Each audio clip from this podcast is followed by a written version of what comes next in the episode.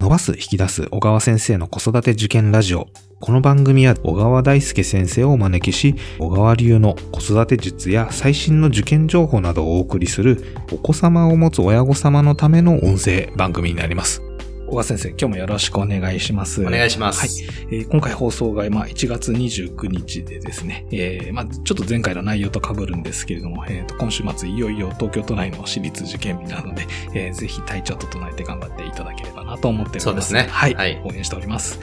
えーさてですね、まあ、その、今回、中学受験に、まあ、絡むようなちょっと内容になるんですけれども、先生もですね、あの、昨年末、えー親も子も幸せになれる初めての中学受験という本を、まあ、発売されたかと思いますが、はい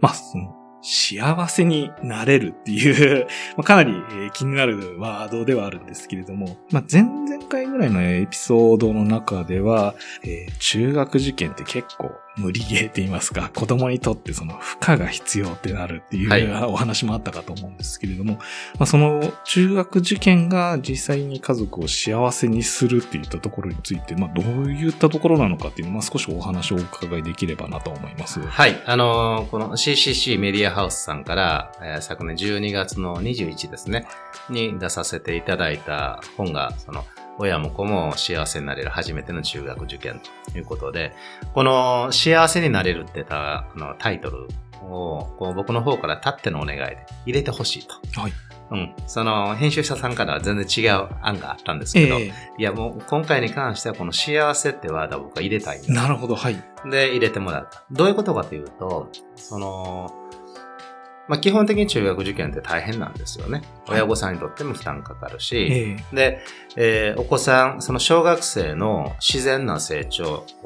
の山を駆け巡って友達と遊び、好奇心が湧いたところを深掘りして、どこまでも調べたり、なぜなぜと思うええという、こう、ナチュラルな学びやはい成長うん。を見たときには、中学受験って全く噛み合わないんですね。えええー非常に不自然なもの、はい。えー大量の勉強が必要だし、えー日々学習の、うん決まった時間枠の中で勉強っていうのは必要になってくるし、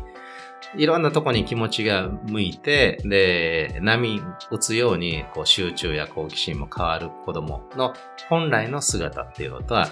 なかなか違うものがある。ええだそこには一定の引っ張っていく部分であったり、無理強いする部分であったり、はい。子供自身がストレスを感じながらも超えていくというのが、たくさん重なっていくええものですよね。はい。なので、えーまずそもそもその中学受験という選択肢を取るのか取らないのか、これも一大案件なわけですよ。はいはいご家族にとって。え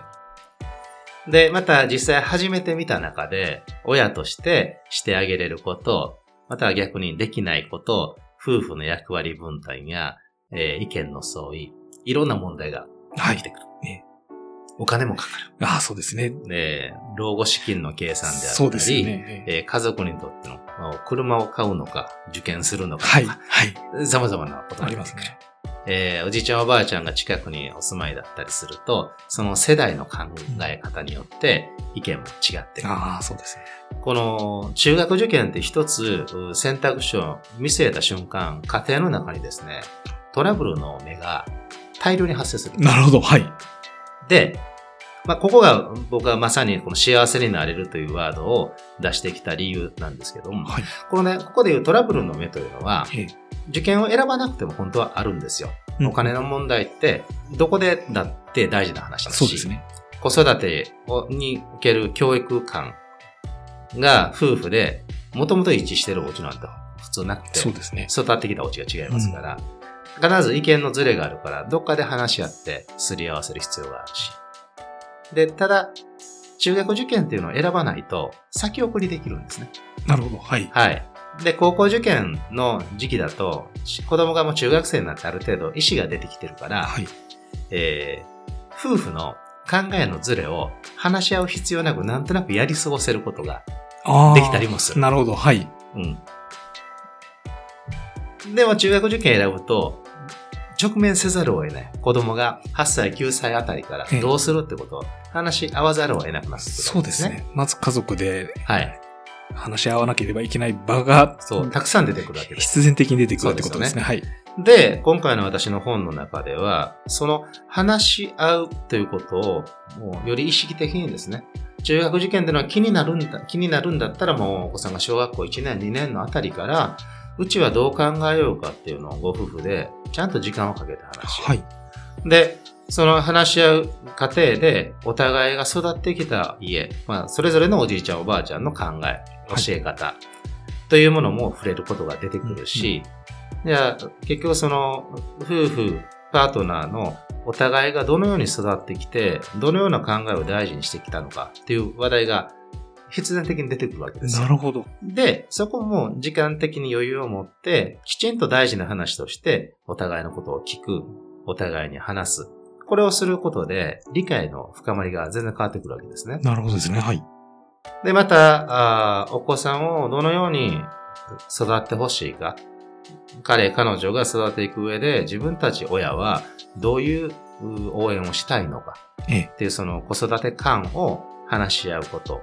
自体が、えー、その中でお子さん自身の魅力であったり、はい、あの子のああいう素敵なところは大事にしたいよね。認め合う時間もそこでたくさん持てるんですね。で、お金の問題を話し合うことも、えー、自分たちのライフプランをいち早く相談することができるので、はい、後々になってお金の問題って深刻なので、家庭においては、はい。そうですね、うん。より早いうちに自分たちは何にお金をどれぐらい使うという考え方の人たちなのか、本当は避けたいんですね、えーうん、そういう話題出すことで、なんか意見のズレが見えたら嫌だなと思って、はい、なしにしたい。そうですね。はい。大体どちらかが一歩引いて、相手に合わせると。はい。ストレスですね。そうですね。で、ストレスかかってる方は、だんだん蓄積して、合わせてもらってる方はそれに気づかず、うん、えー、自分たちは意思疎通ができているっていうふうに思いがちなんだけど、はい、意外にそうでもない。えーうん、でもこの受験でお金いるっていうところが前に出た時に、ちゃんと話し合うってことをされれば、その家庭内のお金ストレスというのも減っていくというかなくなっていく。はい。という一個一個を向き合うこと自体は大変なんだけども、えー、子供が小学生の間にそのいろんなことに向き合いながら、うん、自分たちなりの子育てビジョン、僕は子育てビジョンと呼んでますけども、はい、家庭の子育てビジョンをはっきり言葉として持って、うんうんで、家族をやっていくことで、お互いの信頼と結束ってすごく高まるんですね。なるほどですね。はい。で、また、あまあ、この本の中には、塾通いが始まった時の勉強のコツ、成績がどうも上がらないという時に、どのように見てあげればいいのかっていう話も随分してるんですけど、はいえ。ー、どうしてもね、その、知識がないと成績が上がらないってことは子供は努力してないんだ。えー、こう短絡的に決めつけがちなんだけども、はい、えー、成績が上がらないという現象を一つとっても、そこには塾の授業と本人が噛み合っていないとか、えー、復習のポイントを分かっていないとか、テスト直しをどのようにすればいいのかっていうことを知らないとか、はい、いろいろ勉強の技術であるとか、考え方を知らない結果うまくいってないことの方が多いわけですよ。うんうんうん、で、それを、まあ、あの、本の中にはだいぶ詳しく書いてますけども、親御さんが、あ、こういう見方をするんだなっていうことを、指標を持っておけば、ええ、お子さんの困った現象についても助け方が変わってくる。なるほど、はい。で、僕はそのお子さんを助ける際にも、えー、本人が努力できていること、やろうとしていることをちゃんと認めてあげてほしいということを、繰り返し、え述べていますけども、ええ、できてないように見える中にある本人の努力をどれだけ見つけれるかが、親子の信頼のポイントなんですよね。表面的にできてないように見えることをできてないよね、やってないよねって切り捨てるの誰でもできるんですよ。すね。はい。他人でもできるんですよね。うん、で、親だからこそ、いや、あの子、その点数は確かに悪いかもしれないけど、でも前日結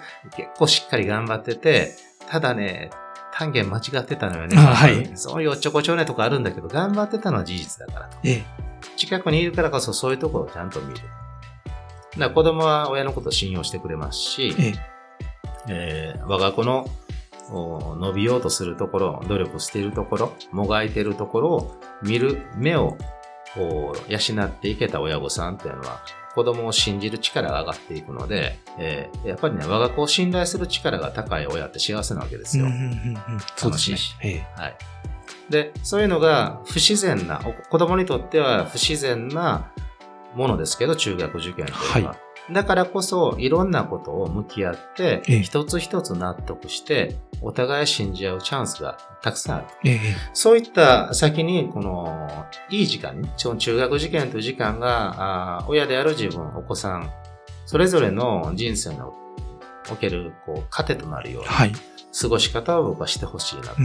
思って今回のその本をね、えーまとめてみた。で、ですから、私自身の家庭のうん経験もあちこちに書いてあります。ええうん。あの、実際この本を書きながら、もう原稿を書いている最中にですね、なんかね、あの、受験生家庭のお母さん方に対して半分ラブレター書いてるような気分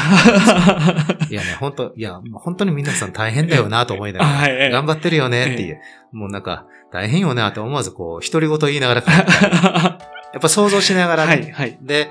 多くのね、ノウハウ本は、勉強の方法とか手段とか、はい。ハウツーなので、はい。えー当事者の感情というのはあまり考慮されてないんですけども、ええ今回の私の本は本当にまさに当事者、親御さんやお子さんのその時の気持ち、うん。えーその時に起きる迷いを、リアルにイメージしながらあーそれぞれの場面を書いていますので、すごく応援する気持ちになったし、えー僕のその奥さんに対してええ、うちの子の受験においてもよく頑張ってくれたなとはい。勉強をこう教えるという部分でうちの奥さん頑張ったわけじゃないんですけど、ええだからこそよく我慢してね、本当は不安でも不安出さないとか、うんうんうんうん。いろんなところでこらえてくれたり、僕と話し合う時間をたくさんお互い持つようにして、うん、くれたりっていう、まあ、感謝をおしながら。なので、まあ、後書きはいでもですね、えー夫婦のランチのシーンの会話なんかも載せてるんですけどもああ、そうなんですね。はい。はい。まあ、もうしみじみとね、えあの、やってよかったと思うし、幸せだなという話をして、ええうん。そんな体験も書いてあるので、ぜひね、ええあのー受験する方もそうだし、終わった方、はい。うん、また、あーどうするか決めてないし、公立中学進学でいいかなと思っている方も、ええうん、どういうものなのかなということを知る上で読んでいただければなと。思います。あですからね、あのはい中学受験をお勧めする本ではなくて、ええ実は公立中学に進学する場合ええに知っておきたいこともかなりページ割いてるんですね。あ、なるほどですね。はいはいはいはいはで、えー私立中学受験を選ぶっていうののあの対応として、公立中学進学を選ぶっていう。観点で考えてくださいねというメッセージで。特に、に首都圏は今、公立中学に進むっていうのはなかなか覚悟のいる選択で、え子供の学習チャンスとか、いろいろな受験チャンスとか、えはい。いろんな面で結構、なんていうかな、残酷な面もあるんです。はい。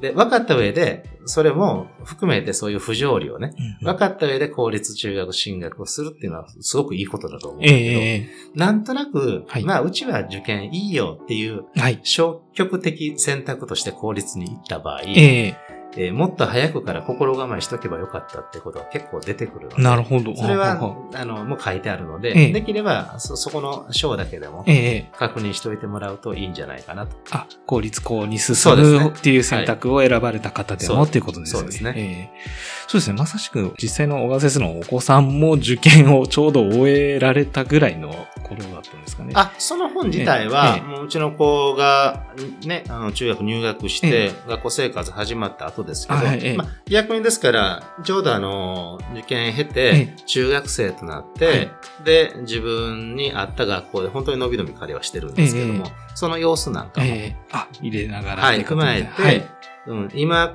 この時間を過ごせてるのは、あの時に、親子それぞれが向き合ってきたことがあるからだよな、っていう、その、繋がっていくものですね。はいじゃあ、その後にちょっとリアルな、はい話っていうのを、まあ、織り込んだ形のはい内容になっているということですね。そうですね。結構、あの、読んでいただくと、ええおなんだろう、気持ちの支えにはなると思います。なるほどですね。はい。まあ、たまあ、簡単にまとめますと、その中学受験を通すことによって、やはり家族内で話し合う時間ですとか、まあ、はい夫婦間のお互いの理解が深まったりですね。あと、えーなかなか避けるようになっていたお金の問題にも触れざるを得ないので、そのによる、まあ、子育てビジョンっていうんですかね、っていうのが見えてくるというのと、あとやっぱり子供人の頑張りとか癖とかをちゃんと見る、えーことになるっていうのが一番大きくて。大きいですねえーまあ、はいそこから生まれてくる親子間の信頼っていうのが本当に幸せにつながるっていうはい。ようなことっていうポイントになってくるん思いますすねでかね。。お互いへの信頼と絆を深めるチャンスはい。として、えー活かせる時間だと思うので、ええ中学受験を選ぼうと思った方は、ぜひそういう時間にしてほしいし、はい。で、考えてない方は考えてない方で、うん、うちの場合はじゃあその効率に進みながらも、お互い親子、夫婦、どういうふうに話し合っていこうかな、向き合っていこうかなっていうのを、我が家なりの、うん、子育て感というのを育てるきっかけにしていただければと思います。なるほどですね。はい。じゃあ、えっ、と、今日も、えー先生ありがとうございました。はい、ありがとうございました。えーとですね、小川先生の子育て受験ラジオではですね、子育てや中学受験を中心としたですね、勉強に関することについて取り上げてほしい、ま、テーマですとか、今まさにこう悩まれている疑問なども募集しておりますので、番組の説明欄にある問い合わせからお気軽にご投稿いただければなと思います。では失礼いたします。ありがとうございました。